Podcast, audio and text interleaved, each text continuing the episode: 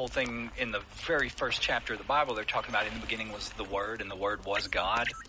That's because this is an oral tradition. Does that make sense? You're blowing my mind.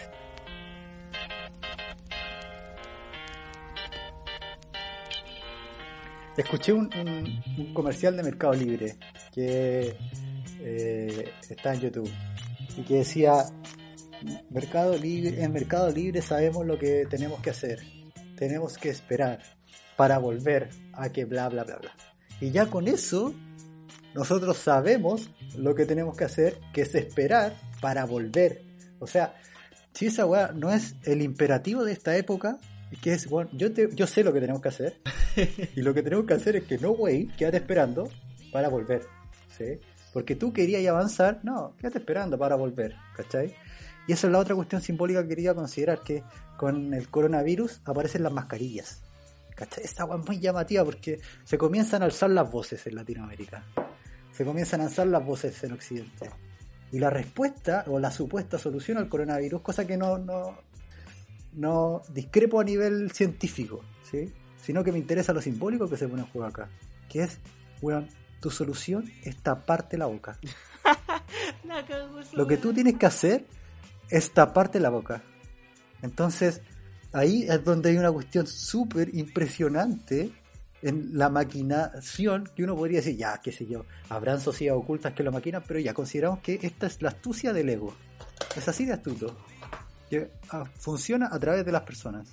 Entonces, más allá de que hay un huevo super clever que la pensó, cosa que puede ser como no, eh, la verdad es que así de, de astuto es la cuestión, ¿cachai? Oye, Andrea, una pregunta. ¿Podemos decir respecto a eso que así estructuralmente el ego en cada uno y una y a nivel estructural, eh, o sea, digamos global, funciona estructuralmente igual en todo caso? Eh. ¿Sí? Sí, porque la otra que te tiran es lávate las manos, po, Hasta el weón.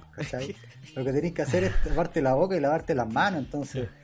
Su Poncio Pilato, piola ahí. ch, ch, ch, ch, ch. Claro, supongo Pilato, pues si lo que tengo que hacer es lavarme las manos, entonces mis grandes ídolos son los políticos, porque se buenos se viven lavando las manos, pues, ¿cachai? Los pacos, los pacos se dieron una foto que eran como un tutorial para darse las manos y era como ustedes sí que son expertos en esa weá. Ya cagó. Claro, ahí en Chile tenemos que estar expertos. eso. Caleta. No, y la, la máxima lavada de manos de los políticos y ministros hoy en día, o ¿se acuerdan desde el estallido social? Era que decían una pelotudez el tamaño de África y después lo que dije no fue lo que realmente quería decir. Así como, Esa es la decadencia máxima. es que ustedes me entendieron mal. Esa, fue la, esa es la excusa. sí. Claro, o no, o lo que yo dije no es lo que realmente pensaba. No. Uy. Entonces, ¿de dónde vino? Lo leí en el teleprompter. es que el teleprompter ahí. Oye, esa es la que quiero, que quiero, que quiero tomar, que creo que es un punto importante. Hay que echar que muchas veces cuando los políticos hablan, eh, no sé, por la otra vez vi un video de un paco, de un sargento, así como un buen superior, que hablaba, que retaba a la gente porque era responsable, porque salía a la calle, incluso cuando tenía que hacer cuarentena, que está bien lo que dice. Pero la forma en que lo dijo, las palabras que ocupó, me llama mucho la atención. Porque cuando dice, somos irresponsables, somos todos irresponsables, somos todos faltamos a la norma, aquí nadie entiende nada, y el weón se incluía, pues, weón. ¿cachai? Cuando dice, somos todos así. Mm. Pero ahí lo podemos cachar. Pero ese punto interesante, el hecho de que por las palabras surge lo que, lo que tú ni, ni tú te estás enterando de que está ocurriendo. Pues. Ese que quiere decirle a los demás lo que tienen que hacer y se incluye eh, en como decirles que son irresponsables porque en realidad hay algo de él que reconoce que ha sido irresponsable, aunque su conciencia no lo quiera asumir y eso se le escapa por la boca y el hueón no le escucha. Por ejemplo, también había otro video de Jaude, me acuerdo perfecto, con la en Max que lo conversamos, que era que le, él salía unos pacos pegándole a la gente o reprimiendo. Y Juan se miraba, Ah, miraba la cámara y grababa. sí, pues decía como: acuerdo, weón. Aquí está la gente, lo- los policías están reprimiendo a las personas, están quitándole las libertades. Nosotros queremos lo mismo que ellos. Punto. Sigue. Nosotros queremos eh, el resguardo del Estado que tienen ellos, ¿cachai? Y ahí da su discurso de que quieren tener la, la seguridad que tienen los carabineros que no tienen los chilenos comunes y corrientes. Que ese era su discurso. Pero bueno, se dio cuenta que dijo, queremos la misma- el mismo poder que tienen ellos para reprimir a la gente. ¿Cachai? Se incluyó en esa frase. Sí, pues. Claro, es lo que el comunismo ha demostrado siempre. Siempre hace la misma weá. Sí. Siempre. Y que creo que es siempre. divertido igual que siempre caiga ese punto igual. Hay cachado como el juego de los extremos, como que en una conversión, sobre todo ahora que todo el mundo conversa la wea y es inevitable caer en una discusión de, de, de, de, de lo que se está hablando en el gobierno, las decisiones que están tomando, y al tiro ensuciar la conversión diciendo como, oye, pero Bachelet hizo lo mismo, ¿cachai? Oye, pero Fray hizo esta wea antes. Como que no es, no es, ese no es el tema, no es, no es quién lo hizo, ¿cachai? Ambos Ajá. lados están mal. Porque no es un debate que apunte eh, realmente a lograr así una realización respecto a lo que están conversando. Quieren en ese, ese debate, conversación absurda. Están como compitiendo a ver quién ¿Quién la tiene más grande, deja en jaque al otro con estupideces Sí. nomás, claro. Claro. Y por eso pelean. Había un, un proverbio, no, proverbio, pero en, el, en la cultura originaria se dice que, que si dos lobos pelean y se muerden continuamente, es porque están amarrados a la misma piedra. Entonces cuando uno tiene un conflicto en la vida con alguien, hay que reconocer qué es lo que tenemos en común por lo que estamos peleando. No en lo que estamos diferentes, que eso es lo difícil de pillar. Interrogarse respecto de eso es súper poco intuitivo. Súper puntual. Como decía Krishnamurti, no es una señal de salud estar adaptado a una sociedad profundamente enferma.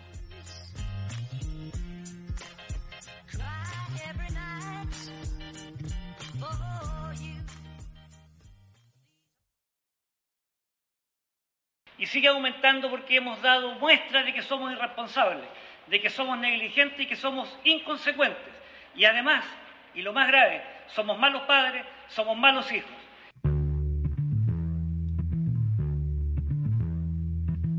Que terminen las cuarentenas para volver a la normalidad. Ese es el anhelo de muchos y muchas, ¿sí? Pero viendo pasado el coronavirus y las cuarentenas, ya no va a ser la misma normalidad. Y siendo así, ¿es normalidad?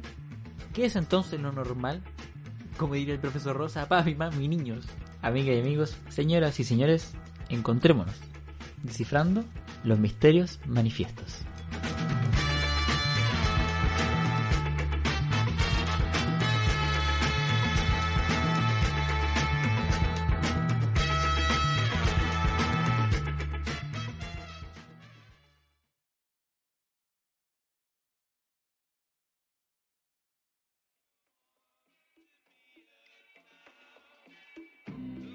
He escuchado mucho el, e- esta frase que se repite en todos los videos de, de manifiestos de la tele y en los podcasts es como cuando todo vuelve a ser como antes. ¿Cachai?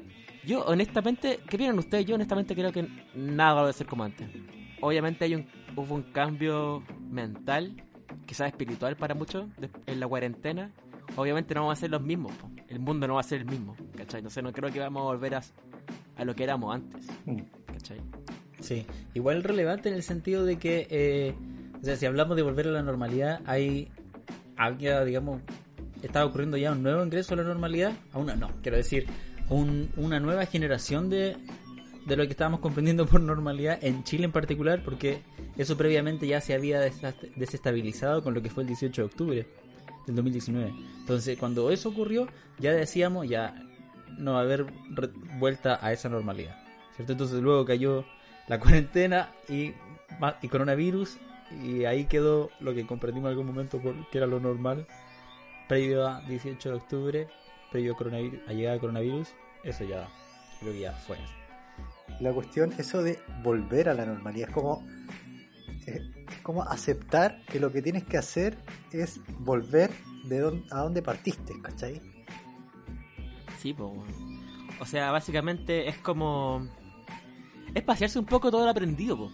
¿Cachai? Y volver a, volver a la normalidad anterior vuelve tanto como con lo bueno que sería, no sé, ver a tus seres queridos, salir a la calle, todo lo que conlleva no estar en cuarentena, pero también lleva todos los problemas culiados que teníamos en, en la rutina, po.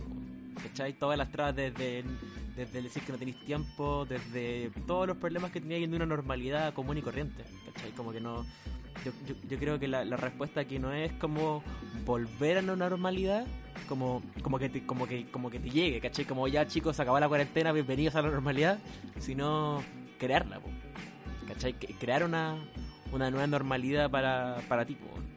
Igual una cuestión, es una cuestión súper común esa esa dirección a querer eh, volver a la normalidad eh, con, esta idea, con esa idea imaginaria de que es un lugar mejor de donde estáis, ¿cierto? Podríamos decir que incluso es un misterio manifiesto.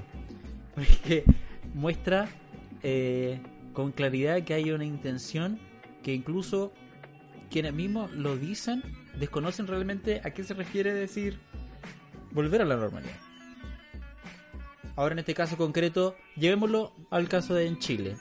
Eh, lo que era normal, ya, bueno, previa llegada de coronavirus, posterior al 18 de octubre, era, eh, bueno, marcha y manifestaciones toda la semana, eh, noticias y declaraciones de el carabinero de turno inventando la chiva correspondiente para encubrir lo que carajo hicieron, etcétera. Ese fue como un hiatus transitorio de el estallido social y el movimiento en Chile. Pero antes del 18 de octubre, ¿qué es la normalidad? ¿Qué era realmente la normalidad? Antes del 18 de octubre, se lo dijimos en el, país de Chile. Eh, un montón de gente trabajando altísimas horas de su vida, llegando súper tarde a la casa, eh, los moles llenos de gente, comprando, como si la plata fuera únicamente para ir al mall. Entonces, como necesidad de consumo. ¿O no? Esa es la cuestión tan fundamental de los quiebres, porque asociamos el 18 de octubre, asociamos el coronavirus como a quiebres que han ocurrido en, el status quo de la cuestión. Y esto, esta concepción de la normalidad efectivamente impide que se genere ese espacio, como esa abertura en la cual tú puedes cuestionarte, pues si estás tan sumergido en la cuestión, como antes del 18 de octubre había cosas que no eran importantes antes del 18 de octubre, que era... Eh, digamos, el apoyo a las cabras tampoco era una cuestión tan marcada y después empiezan a surgir un montón de, eh, de nuevos devenires porque se piensa un nuevo futuro solo por el hecho de que se le puso un límite a ese viejo pasado, se abrió una nueva posibilidad de futuro, ¿cachai? Entonces, eso con la normalidad es imposible. Si nosotros ponemos, por ejemplo, eh, la etimología de normal, que es la norma y el mal. ¿A qué te referís con eso? Yo creo que la manera más concreta en lo que lo puedo ejemplificar o donde lo puedo ejemplificar es hay un texto de Freud que se llama El malestar en la cultura. Y en ese texto Freud dice que el, el estar en cultura genera malestar, porque el estar en cultura te exige reprimirte algunas, algunos impulsos. ¿sí? Como por ejemplo, tengo un deseo sexual, obviamente no puedo ir y expresar ese deseo sexual, tengo que reprimírmelo. Y eso produce un cierto grado de malestar. O... Estar, en, estar en cultura significa estar como en una sociedad normal, estar como socializando. Estar en, cultura? estar en cultura donde hay normas, donde la primera norma, digamos desde el en adelante, la primera norma es la prohibición del insecto. Tú no te puedes acostar con personas de tu misma familia. Es la primera prohibición donde se genera la sociedad. Ah, pero la UDI. Ah. pero la UDI, claro. Se va a pasear todas las leyes, incluso esa. Eh, sí, ¿Qué me va a decir? Entonces, ahí es donde entra el mal en la cuestión. Porque cuando eh, tú renuncias a lo que deseas hacer, porque la norma te exige que no lo puedes hacer, como por ejemplo, qué sé yo, este, me quiero dedicar a las artes, pero tiene toda una sociedad que te dice no, te, te dice no, tienes que generar dinero, tienes que tener una familia, tienes que, etcétera, etcétera, hay un montón de condiciones para estar feliz. Ahí es donde aparece el mal de la norma que el mal de la norma es cuando tú te sometes a la norma y desapareces bajo esa norma. Te convierte en un another breaking de wall y nada más. ¿Cachai? Como ¿Dónde estabas tú? En ninguna parte. Te fuiste otro ladrillo en la cuestión, desapareciste y aparece el mal, pero porque tú te sometiste a la norma, ¿cachai? Y la concepción que nosotros teníamos de normalidad antes del 18 de octubre era esa. Era esa weá, Claro, como pobre de que se te ocurre reclamar, weón, porque toma un guanaco, ¿cachai? O pobre que se te ocurre protestar porque tenés que trabajar, no hay flojo. Claro, y ahora el tratamiento que se hace respecto al coronavirus en los medios, las autoridades de turno, eh, ¿cachado? Siempre se refieren al, coronavirus como, bueno, Piñera derechamente readoptó, reformó, no, encajó de nuevo el discurso de estamos enfrentando a un enemigo poderoso que antes era anda a saber tú quién chucha era antes y ahora es el coronavirus.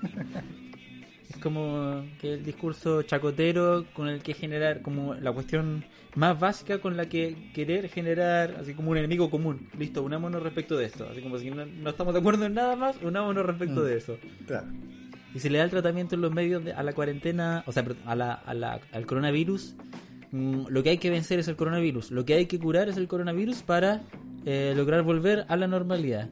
¿Cachai? Entonces ya, bueno, habiendo abordado lo que significa lo que significa en ese contexto volver a la normalidad, luego el tratamiento que se hace en lo colectivo es pretender curar lo que es un síntoma, que es el coronavirus en sí mismo. Y lo que eso ha generado en el mundo, o la gente está hablando, o lo que más se habla en los medios hoy en día, no sé si han cachado, es, eh, bueno, obviamente la cantidad de enfermos, el número de enfermos que hay, así como conteos Parece como la teletón de la muerte la cuestión. así como, ¿cuántos muertos hay hoy? Falta que estuviera Francisco en la tele dando los números. Y el Banco de Chile atrás. Claro. Teletín va a dar la, cifra de los nuevos muertos. Te informan de eso y te informan de eh, la recesión, de la economía, lo que esto va a significar para la economía que en verdad recién se enteraron ahora que la mayor fuerza de la economía en el planeta no eran los recursos en sí, sino que el recurso más importante en ese contexto era el humano, la persona común y corriente, era quien generaba la movilización de la máquina con la que se sustenta todo el sistema predatorio que había, eh, digamos, eh, persistido durante tanto tiempo. Pero ahora, 18 de octubre, pa, cachetazo en la frente coronavirus a Chile, pa, patada en la ingle, ya Falta el suplex. Claro, hay un acuerdo absoluto, o, no sé si absoluto, pero definitivamente mayoritario, de que eh, las bases respecto a las cuales se estaba sentando la sociedad como la entendemos, eh, además de que caducó, eh, estaba destinado a la muerte. Tanto para la persona que se sometía a ese sistema como para el sistema en sí mismo en el, largo, en el transcurso del tiempo. Entonces hoy en día los medios le están dando el, tratamiento del coronavirus como de eh, hay que curar el coronavirus para volver a la normalidad. Pero eso no existe. Eso no existe porque luego del coronavirus la gente ya está convencida de que en este proceso se reorientaron prioridades, eh, se, están cuestionando bases eh, absolutas de tanto lo que ha constituido en la vida de cada uno desde bueno, un tiempo a esta parte tal vez, pero también como nos organizamos como sociedad, así que cuestiones se priorizan. Eh, no sé si se acuerdan, pero un poquitito antes de que eh, se desatara todo el tema del coronavirus, había muchísimas movilizaciones por eh, el efecto invernadero y los asuntos climáticos que se estaban desatendiendo, que también era una cuestión que el mismo sistema capitalista así globalmente disparaba a todos lados y también deteriorando el mismo planeta Tierra hay varias cuestiones ahí a considerar respecto a lo simbólico que se pone en juego, porque ya estamos de acuerdo que había un levantamiento no solo en Chile, en el momento en que aparece el coronavirus en Occidente, sino que en gran parte de Occidente, y que eh, ya que la cuestión es muy llamativa que le pongan el coronavirus. Yo me acuerdo de haber leído un artículo que le habían intentado cambiar el nombre. ¿Sí? Ahora se dice el COVID-19, pero sigue siendo como ese significante del vid que tiene que ver con la vida, ¿cachai? En la COVID, eh, la COVID, pero ya se le sigue diciendo o el COVID o el coronavirus. Entonces, que la cuestión, eso de, de la corona, ¿cachai? Es muy llamativo porque cuando te dicen, mira, tú te tienes que quedar en la casa, tienes que hacer lo que nosotros te decimos, en realidad ese es el verdadero virus, que fue el virus cuestionado desde el 18 de octubre en Chile, que es que no podemos seguir haciendo lo que el otro me dice que haga, porque ocurre el resultado que el otro quiere, que es hacerse el más rico, y yo no puedo lograr los objetivos de mi vida, ¿cachai? Yo creo que igual hay, todo, hay dos formas de mirarlo, porque está esa claramente, pero en, este caso en particular, el hecho que te, que te digan que te quería en casa es lo correcto, pues, Claro, ahí no donde te no, te, estoy diciendo no te reveles, no, cuestiones la weá, ¿cachai? Pero te digo como, cuídate porque es una verdad globalizada en este punto. Todo el mundo está hablando de lo mismo, todo, para todo el mundo el mismo consejo. Claro, es una, una, verdad científica hoy día. Que es como la, es como la nueva iglesia la ciencia. Sí. Claro, y que, solo los fanáticos eh, la, la, combaten, pues, weón. Pero si tú, por ejemplo, Estados Unidos, que claramente somos, weón, hijos de ese país, porque lo que pasa allá es 10 veces peor de lo que pasa acá, pues, como estos weones, estos weones gringos culiados de ultraderecha que salieron en masa con metralladoras y, sus pistolas legalizadas, pues, weón. Eh, porque querían ir a la peluquería, porque querían ir a los campos de golf, porque tenían la libertad de hacerlo, pues, weón. ¿Cachai? O sea, el llamado era como, tú no me puedes decir a mí lo que tengo que hacer porque soy un humano libre. ¿Cachai? Como que está tan romantizada la weá de la libertad que sobrepasa la libertad de todas las demás personas, pues, weón. Porque nos falta el, el Gil que porque cree que puede ir a, pasar su campo de golf, por ejemplo, va a contagiar a alguien que sí o sí va a estar por ahí también, pues, weón. Que no tiene mm. la, la libertad que este weón tiene. ¿Cachai? Pero hay una normalidad que no es una verdad, una, una normalidad, una libertad, no es verdadera libertad porque el es una libertad porque se está oponiendo a la norma nomás. Y eso eh, no es libertad. La libertad en realidad es generar una norma propia. O sea, la gente cree que tú para ser libre tenés que carecer de toda regla, de toda norma, de toda prohibición. Pero la verdad es que la libertad y una persona realmente libre es quien se prohíbe y decide qué prohibirse. Claro. Y no es lo mismo. Entonces, en el caso de, de, esos gringos, eh, gringos fachos, tengo la teoría de que los fachos son iguales transversalmente, en todo el mundo. Sí, bueno. Con eso que decías tú, en oponerse a la norma sería simplemente girar para el otro lado del que se somete eh, sin cuestionar la norma. Sí. Es, lo mismo, pero para el otro lado. Porque siguen girando alrededor de lo mismo. Uno gira para la izquierda, otro para la derecha, pero los dos giran alrededor de la Tierra. ¿Cómo? ¿A qué se refieren con eso? ¿Como son como una cara, una cara de lo mismo? Porque son los dos igual de sometidos. Están los dos en la misma cárcel. Uno está en la cárcel de que ya tuve poner la norma de que no puedo salir, entonces voy a salir para oponerme a ti. Y el otro Tú me decís que no puedo salir, ya, no voy a salir porque tú me dijiste que no voy a salir. Uno por oposición, el otro por sumisión, llegan al mismo resultado, que es que ninguno de los dos decidió qué norma ponerse, sino que los dos respondieron, entre comillas, a la norma que se les impuso. Uno creyendo que por vía activa iba a ser algo distinto, pero en realidad no, y otro por vía pasiva, que en realidad ambos llegan al mismo resultado. Pero, pero, pero al desobedecer la norma entregada por los dirigentes, ¿no es... ¿No estás creando tu propia norma igual? Esa es una linda ilusión. Pero la verdad es como el adolescente en la casa, que, que tú le prohibí este, que se quede con el celular hasta tarde. Pero el adolescente sigue quedando con el celular hasta tarde solo para oponerse a ti. Y tú dices, no, ya él está haciendo su propia norma. En realidad no, porque él está tan amarrado a esa misma norma que él creó por oponerse a ti, que si tú se lo hubieras puesto, si lo hubieras aceptado. No, está creando nada nuevo. No. Gira para el otro lado es lo mismo. sí. ¿Sí, cachai?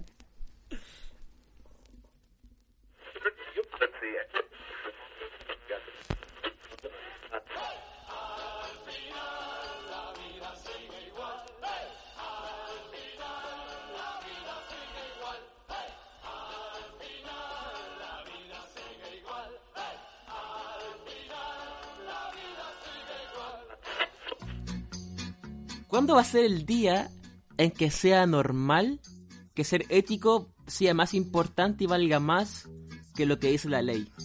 ¿Cachai? Pongo un ejemplo muy básico. Evadir impuestos.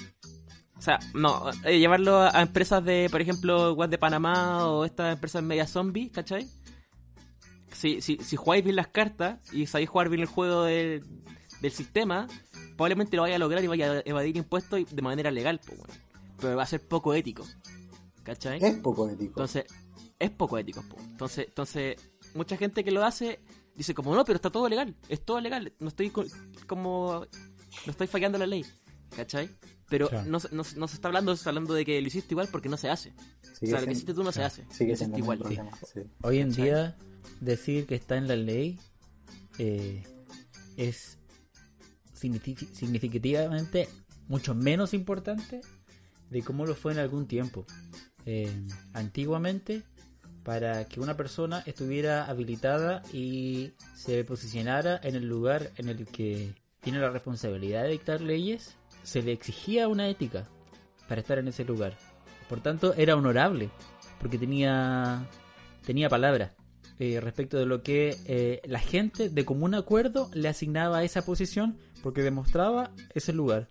Entonces, lo que dictaba se entendía ético porque la ley no era la ética en sí, sino quien la emitía era quien ejercía una ética respecto de sí mismo. Entonces, a la comunidad estar de acuerdo respecto de esa posición, acataban esa ley.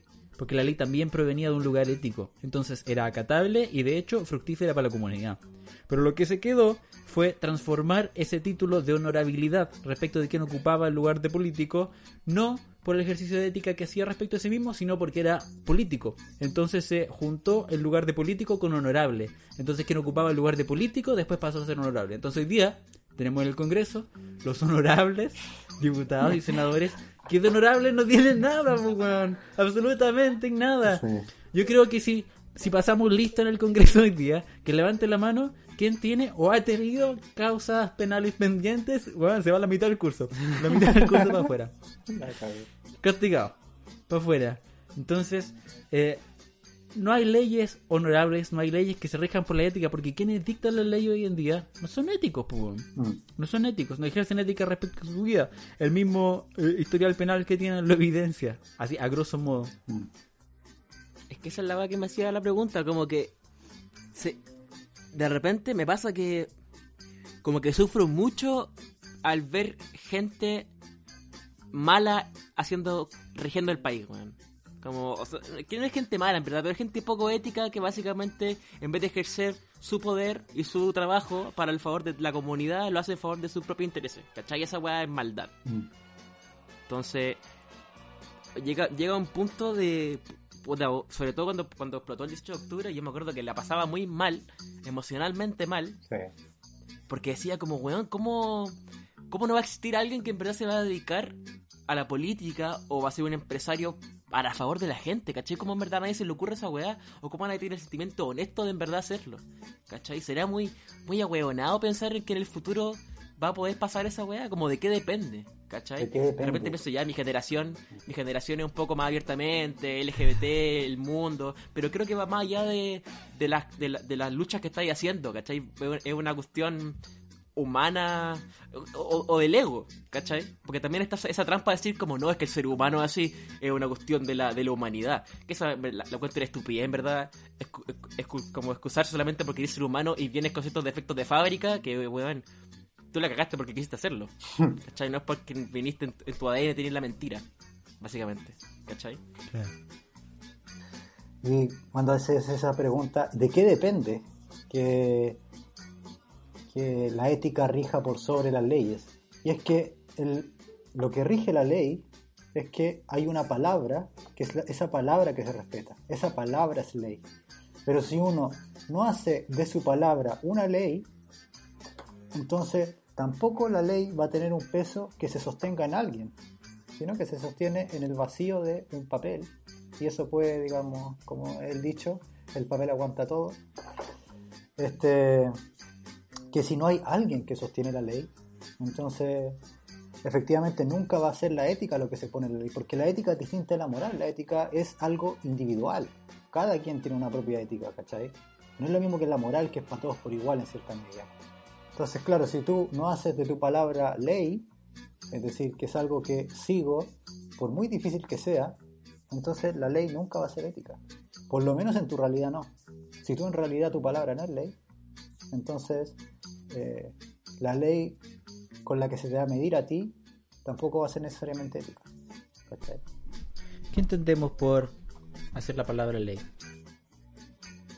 Es decir, que lo que he dicho y he tenido la valentía de enunciar por mi boca, sea por torpeza o por valentía, es algo que aún las consecuencias más nefastas que me pueda traer, a menos que me dé cuenta que me equivoqué, es lo que dije, y que no es en la dirección que realmente quiero ir, tengo que ir en esa dirección.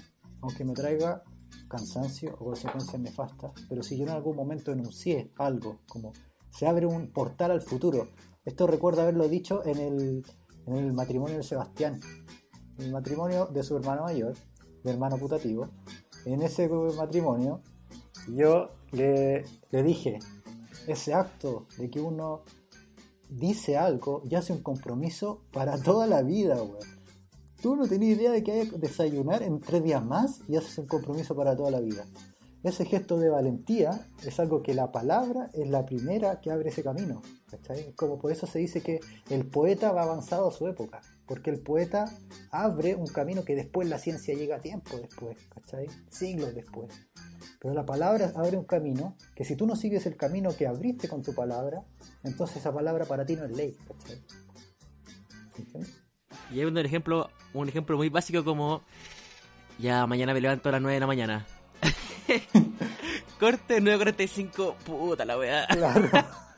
en, la, en la cama, puta la weá. Sí, lo dije, pero nadie me escuchó. A seguir durmiendo. Sí, sí.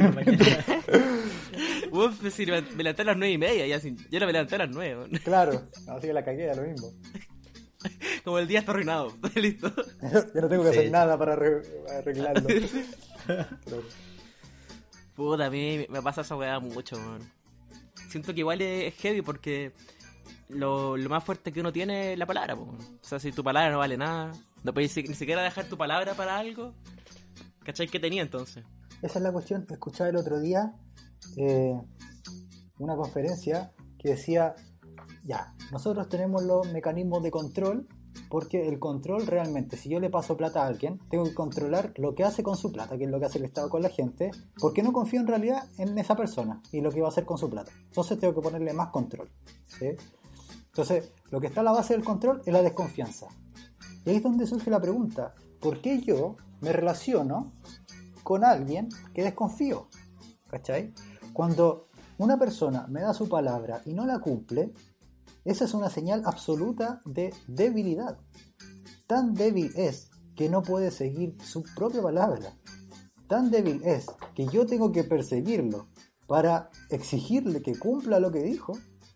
Eso fue lo que le pasó a los indígenas cuando llegaron los españoles, que los consideraban débiles. Porque cuando los españoles pusieron candados en sus puertas, cuando los españoles hacían tratos y después los rompían, era algo insólito para el mundo indígena. O sea, el dar la palabra en el mundo indígena es algo sagrado, la palabra es algo sagrado, ¿cachai? Por eso todos los dioses tienen lenguas largas. Y por eso la piedra del sol, por ejemplo, está la boca abierta con la lengua afuera en el centro. Es el centro del sol. Entonces, si no se respeta la palabra, ¿qué te queda? Y los españoles faltaban a su palabra, faltaban a los tratos y traían unas cuestiones que para los indígenas eran muy raras, que eran los candados. Esto es una carta de Cristóbal Colón, que decía, los indígenas preguntaban, ¿y por qué traen candados si nosotros no robamos entre nosotros? Nuestras casas no tienen puertas, cualquiera puede entrar y nosotros dejamos nuestras cuestiones más valiosas a vista de todos. Todos saben que eso no le pertenece, entonces no los toman. Y Cristóbal Colón dice, y nos despreciaron cuando se dieron cuenta que los candados era porque nosotros nos robábamos entre nosotros. Los candados no era por los indígenas, los candados eran para los otros españoles. ¿Cachai? Entonces, eh, es esa ruptura que trajo ese, ese humano que podríamos decir muy inteligente, muy intelectual, pero que por el intelecto sacrificó lo sagrado del ser humano, que también que estaba en el mundo indígena, que es y está todavía, no del todo, pero que es la palabra. Y es duro en cuanto a que no, no es fácil. Y eso no es una cuestión que podéis ponerte de acuerdo como sociedad y decir, listo, de ahora en adelante todos cumplimos la palabra. Listo. Pa, weón, platillos voladores, vivimos un edificio flotante y a todo el mundo le va bien. Eh, es una cuestión que hay que hacer de uno en uno. Claro, si podemos decir de que eh, las bases de la normalidad, de lo que entendíamos por normalidad previo al 18 de octubre del 2019, previo a la llegada de la cuarentena o- o coronavirus al mundo, es porque de uno en uno, todos y todas estamos de acuerdo que respecto a esas cuestiones no las queremos en nuestras vidas, que respecto a las cuestiones que regían en ese entonces, por ejemplo. Entonces, ahora no hay ninguna eh, píldora aliviadora que, que sirva, no va a haber ningún político ni política de turno que salga a la superficie y diga, listo, yo conozco con qué hacernos surgir como sociedad, ahora va a andar todo bien. No, eso no funciona, no funciona. Y estamos de acuerdo que no funciona. Pero la cuestión radica en eso. Es de uno en uno ahora. Porque no podéis lograr... O sea, no se puede lograr cuestiones en comunidad eh, si no es cada miembro de la comunidad haciendo lo que se propone y cumpliendo estos referentes a los que estamos hablando. y cumpliendo lo que dijo que iba a hacer. ¿sí? Sí, cuando dice Chile despertó, yo estoy muy de acuerdo, pero tampoco puedo ser tan ingenuo de pensar que Chile completo despierta. Y tampoco puedo ser Claro ingenuo si no, que... Si no, no, estaría, no estarían las chaquetas amarillas. No, pues vieja, hay, hay chaquetas amarillas que no pueden estar más dormidos que lo que quieren es que vuelva a ser como antes y que quieren lo mismo de antes, que es la mano dura que hubo antes, porque antes estábamos tan bien. Ellos estaban súper bien, porque eran los buenos que están Mm. suprimiendo a medio mundo. Eh, pero bueno. Entonces, Y esa es la misma resistencia, es un reflejo de la resistencia que se genera en, en lo individual también. La cagó, la cagó. La cagó. Lo que dijiste es la verdad, eso, porque nos pasa todo cuando, cuando iniciamos algo nuevo en nuestra vida, ya sea como ya desde hoy voy a. Desde hacer la weá más básica como hacer una dieta o hasta seguir tu carrera de ensueño. O- hoy me levanto, mañana me levanto a las 9 de la mañana. Sí, pues weón. La primera, la- el primer intento ya es como, no, no quiero hacer esta weá, no, no quiero, no quiero, no quiero, me da paja, no, no estoy listo, no, es que no sé, caché como que al tiro hay una resistencia. Y súper curiosa la palabra resistencia, porque si tú vas a- al perfil de Cast, de José Antonio Cast, tiene como una especie de mini manifiesto como en tweet, como en la parte primer tweet que tiene. Le dice, somos la resistencia. son la Claramente resistencia. lo son. Sí. Claramente lo son, pues, porque no quieren cambiar absolutamente nada. Claramente. ¿Cachai? Muy bien pero, escuchado. pero en el discurso es como somos los que luchamos por Chile y la weá, no, son, los son la piedra de tope. Sí, Eso es igual resistencia. sí, tal cual. ¿Sabes que esas biografías de Twitter que hay nunca antes del... No sé, en verdad, es lo que estoy diciendo, si, si es así realmente o no, pero, pero previo al 18 de octubre, palabras como eh, por el amor, Chile y la familia. ¿Qué significa ser un, chi- un, un chileno bien nacido, weón? ¿Qué me explica esa weá, por favor? Un chileno bien nacido, ¿qué significa esa weá? No sé. ¿Cómo se pueden hacer mal? ¿Cómo se pueden hacer mal? Por el poto, qué weá. ¿Sabes? Nacer de patas, así. Los chilenos bien nacidos apoyan a su gobierno. Cállate, weón. Claro, Aparte que los insultos que se les ocurren son, son propios de las mismas cuestiones que, que ellos mismos valoran. Pues entonces cuando te van a insultar dice, ¿a quién la hay trabajado? Así como que de base no podéis trabajar por tu cuenta, tenéis que trabajarle a otro weón. Claro. ¿A quién la hay trabajado? ¿No le hay trabajado a nadie en tu vida? No, weón, yo no le he trabajado a nadie en tu vida. A mí. La. Son los bien nazis, no los bien nacidos. pero bueno. Los bien nazis. Los la bien nazis. Oye, ¿cómo se llama ese? Era como el, el, el no sé si vocero de la chaqueta amarilla. Ay, Eh, esa está en ¿cómo se izquierdo. llama? Sebastián Izquierdo, se llama Izquierdo. Así, bueno, esa oposición al nombre del padre vieja, ahí hay una cuestión muy llamativa. Porque el buen pelea contra la izquierda, ahí su relación a su padre me llamaría mucho la atención. Sería la primera cosa que le preguntaría eso. La cagó. Correcto. Oye, ¿qué onda tu viejo? ah? ¿Qué onda tu viejo? ¿Qué onda tu relación con tu viejo? ¿Qué onda? Claro, ¿Por qué le claro. peleáis a tu apellido Ese- paterno? Sí. Sí. Hay que decir, ese. ¿Sebastián Izquierdo? Sí. Se- Sebastián Izquierdo. El otro día estuve viendo, estaban subiendo fotos y videos de él en, en, en Twitter de cuestiones que publicaba en Facebook. Tenía un proyecto de música, pero vendía discos en verde. Creo que disco que nunca publicó. Y siempre pedía plata, así como para que le depositaran en verde, para mandar merchandising, cualquier cuestión así. Y ahora, luego del 18 de octubre del 2019, había este sector que adhirió al movimiento de la chaqueta amarilla y le depositaba plata también. ¿Cachai? Y sus depósitos aumentaron así a, mi- a- cla- a millones. Y ahora hace poquitito subió un video a Facebook reclamando con los adherentes al movimiento de que le estaba, la- sus depósitos habían, deposit- habían bajado en un 90% y que era absolutamente inaceptable. Weón decía como, yo pensé que con el coronavirus y todo esto, claro, el, el- las donaciones iban a bajar un 20%, un 30%. Y el weón cambia su gesto facial hacia un enojo, weón, puro y duro. Y el weón como, no, bajaron a un 90%. El weón así indignado porque no le están dando plata. Está en la caca. ¿Dónde estaré en la caca? Pasó de pedirle plata a la mamá a pedirle la plata a la gente que le deposita en la cuenta. Creo que, creo que hay, hay un post incluso que dice el weón como, ayúdenme, no quiero trabajar, XD. como que lo pone. Te juro que esa foto existe, te lo juro. Esta tiradera va a Sebastián Izquierdo. Un besito.